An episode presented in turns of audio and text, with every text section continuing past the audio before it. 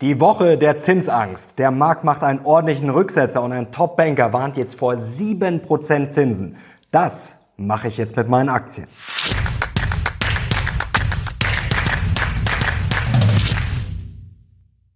Servus Leute und willkommen zum aktuellen Briefing. Heute gibt's wieder die heißesten News und Charts rund um die Börse und wir müssen schauen auf einen möglichen Zinsschock und zwar nach oben. Ja, wie wahrscheinlich ist so ein Szenario wirklich und wie kann man sich darauf vorbereiten? Es gibt konkrete Szenarien von mir auch mit Geldideen, mit konkreten Handlungsanweisungen und Optionen und wir müssen natürlich die Frage beantworten, ja, was macht man jetzt mit seinen Aktien? Und jetzt legen wir los.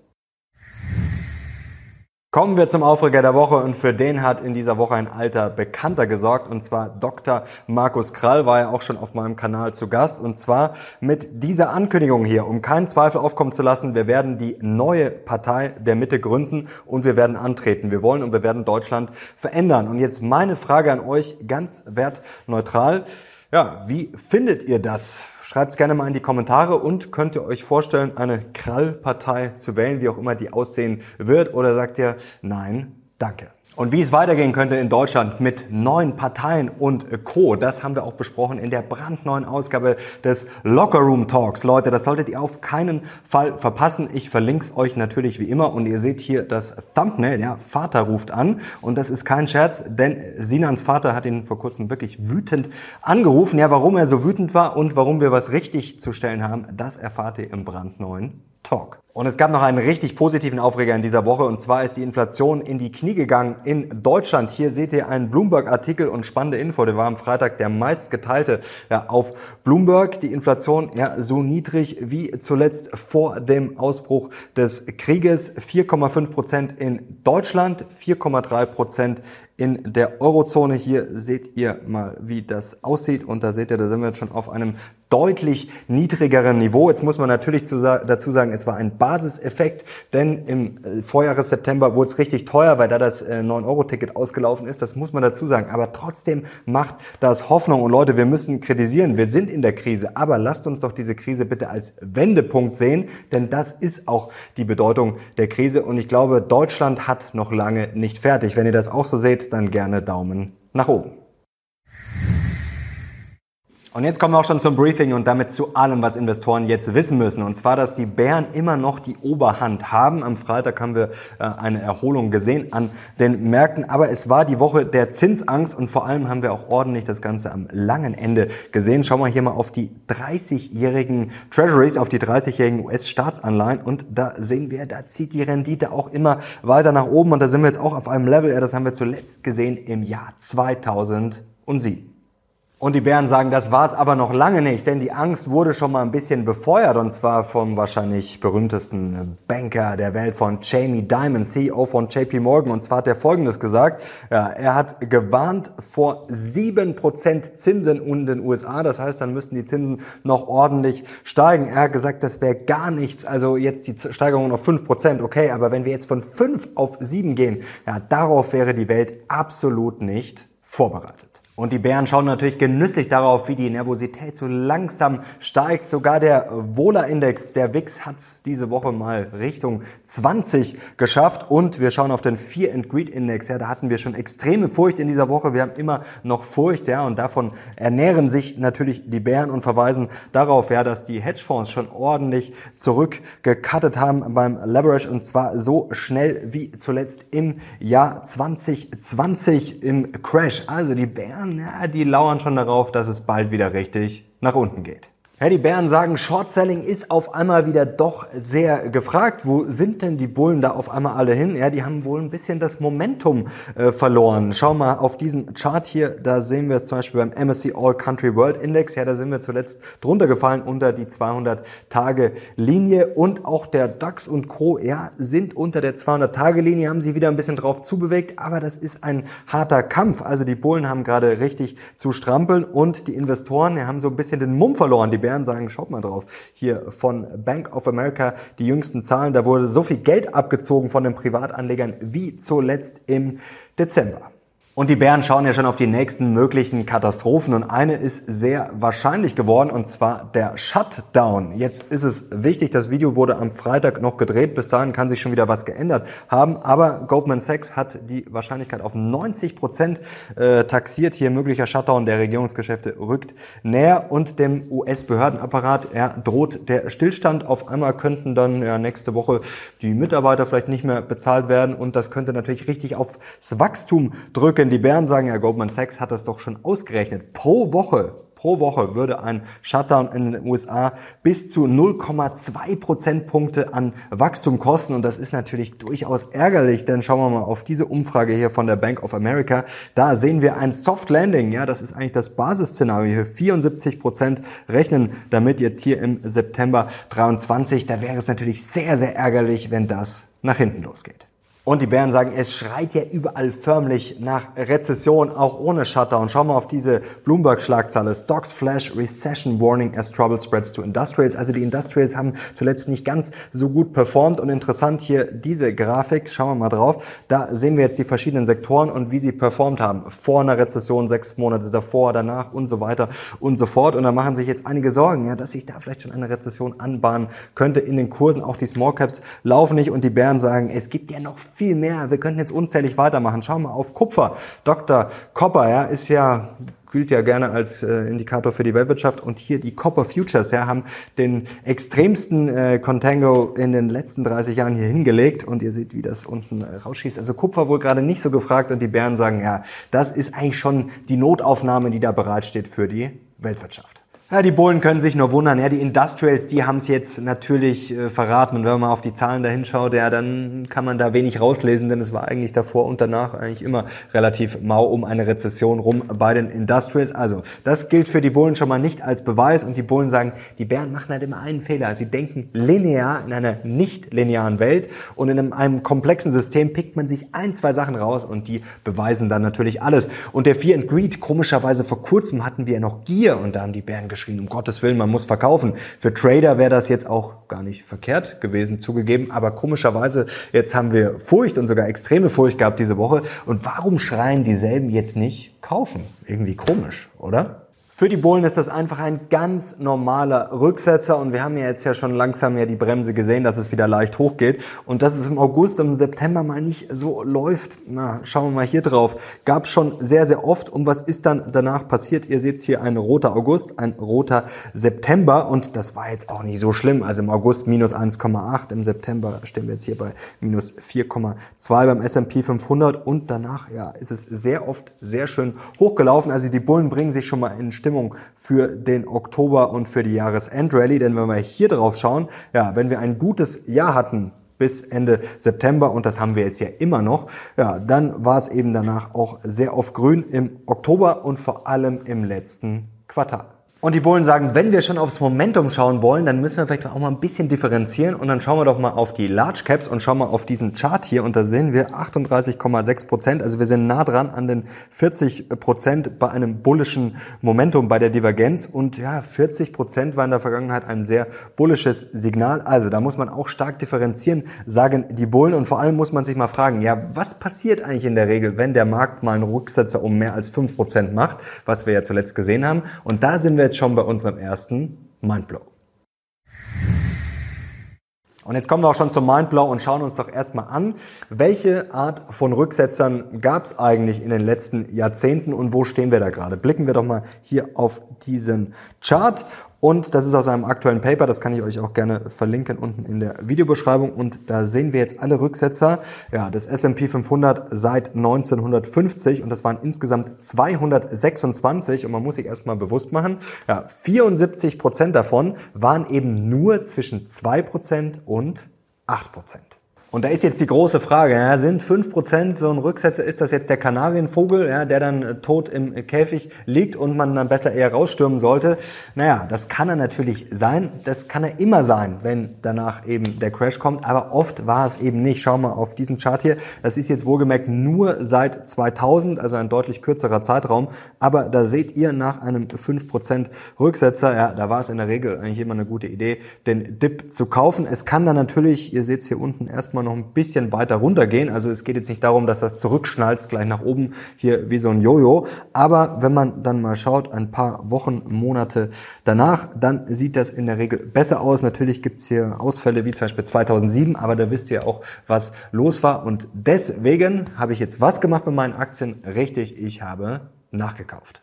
Und zwar quer durchs Beet. Ich habe meine ETFs aufgestockt. Die laufen ja sowieso mit Sparplan jeden Monat, aber da habe ich nochmal zusätzlich was reingesteckt. Natürlich auch in Einzelaktien. Da sind ja zuletzt auch einige ordentlich zurückgekommen, wie zum Beispiel PVA Tepler. Die ist jetzt ja auf fast 15 Euro zwischenzeitlich gefallen. Da habe ich auch nachgekauft. Also meine Cashquote ist jetzt deutlich gesunken und jetzt bin ich ungefähr so bei 18 Prozent. Und jetzt kommen wir auch schon zum zweiten Mindblow und zur Frage, kann es 7% Zinsen geben. Und was wäre denn da los? Jetzt schauen wir erstmal drauf, kann es 7% Zinsen geben? Ja, natürlich. Also ausschließen äh, kann man das natürlich nicht. Das wäre absolut naiv und das wäre auch unseriös zu sagen, ah, das ist unmöglich. Denn das haben viele auch gesagt, ja, als wir noch bei Nullzinsen waren, da waren ja angeblich nicht mal Zinsen von zwei oder drei Prozent möglich. Jetzt sind wir schon deutlich drüber und man muss sich ja auch mal nur die Fed-Dot-Plots der Vergangenheit anschauen. Mal zum Beispiel hier ein Beispiel aus dem Juni 2021, was die Fed da an Zinsen prognostiziert hat. Und da seht ihr, da waren die Zinsen, die wir heute tatsächlich haben, haben, relativ weit weg. Also es ist noch nicht lange her, dass die Fed mit ihren Prognosen voll daneben lag und das war in der Vergangenheit öfters der Fall. Ja, die Fed muss sich halt auch an dem orientieren, was dann in der Realität passiert. Und 2008, da können wir auch mal drauf schauen, das war auch interessant, was die Fed im Juni 2008 prognostiziert hat. Sind jetzt natürlich nur zwei Beispiele, aber wir haben schon sehr oft gesehen, dass der Fed Dotplot äh, voll daneben lag. Hier seht ihr mal die Zahlen. Ja, was danach kommt äh, oder kam, die Finanzkrise, das wisst ihr auch. Also da lag man auch glorreich daneben. Also wie gesagt, sich jetzt auf den Fett-Dotplot zu versteifen und zu sagen, das wird jetzt genauso kommen, wie die Fett das jetzt gerade sagt, das wäre schon auf jeden Fall naiv. Und jetzt kommen wir zu drei Szenarien und beginnen mal mit dem ersten, und zwar mit dem Basisszenario, habe ich es jetzt mal genannt, wie es für viele gerade vorstellbar ist, wie es für viele gerade berechenbar erscheint auch für die Fed in etwa der Dotplot.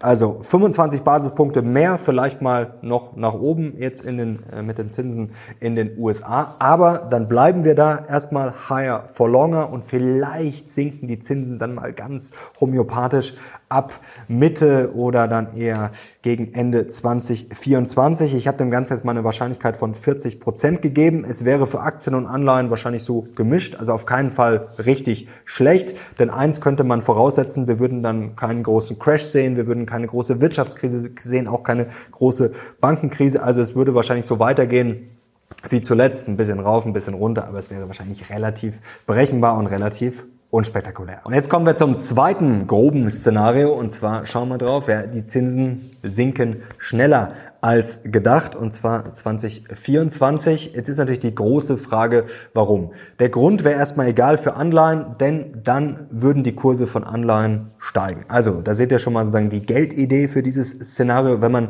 damit rechnet, wenn man sogar auch mit einem Crash oder wie auch immer rechnet, dann wären Anleihen da auf jeden Fall eine gute Idee, weil man dann Kursgewinne einfahren kann. Was dann mit Aktien passiert, das ist schwer zu sagen, denn wir kennen den Grund nicht. Also wenn es Panikzinssenkungen sind wegen ja, Wirtschaft oder Bankenkrise, Bankencrash, wie auch immer, dann wäre das, jetzt fallen da hinten, Stichwort Crash, fallen, fallen schon die Bücher um, dann wäre es äh, für Aktien sicherlich eher nicht so bullisch, aber die Zinsen könnten natürlich auch planmäßig schneller, äh, unplanmäßig schneller sinken, wenn zum Beispiel die Inflation gut runterkommt und ja, das Ganze alles gut läuft. Also der Grund wäre wahrscheinlich eher negativ. Ich würde dem Ganzen mal eine Wahrscheinlichkeit äh, von 45 Prozent geben. Ja, das wäre einfach abweichen von diesem kompletten Plan, dass alles auch 2024 komplett nach Fahrplan läuft. Und ihr seht hier nochmal die Übersicht. Ja, ist ganz interessant, äh, hier nochmal, da sieht man die ganzen Jahre und was passiert ist. Also das war die Dauer in Monaten vom äh, letzten Hike, also von der letzten Zinserhöhung dann bis zur ersten Senkung. Und da seht ihr, es ist völlig random. Also im Durchschnitt sind es jetzt hier acht Monate, aber ihr seht, das geht halt auch oft viel, viel schneller. Manchmal hat es auch richtig lang gedauert. Also mein zweites Szenario wäre generell, ja, dass wir eben von diesem Fahrplan etwas abweichen. Und jetzt kommen wir zum dritten Szenario und das ist jetzt dieses Extremszenario und zwar, dass die Zinsen weiter steigen und zwar satt. Ich habe es jetzt mal Richtung 7% genannt und ich meine jetzt nicht um 50 Basispunkte, also da wären wir dann wahrscheinlich nah dran am ersten Szenario, sondern ich meine jetzt schon wirklich satt nach oben. Das wäre klar, was, was es bei Anleihen äh, zu tun gilt und zwar Anleihen zu shorten. Also das wäre dann sicherlich die beste Idee, zum Beispiel so wie das Bill Ackman ja schon vor ein paar Wochen und Monaten angekündigt hat.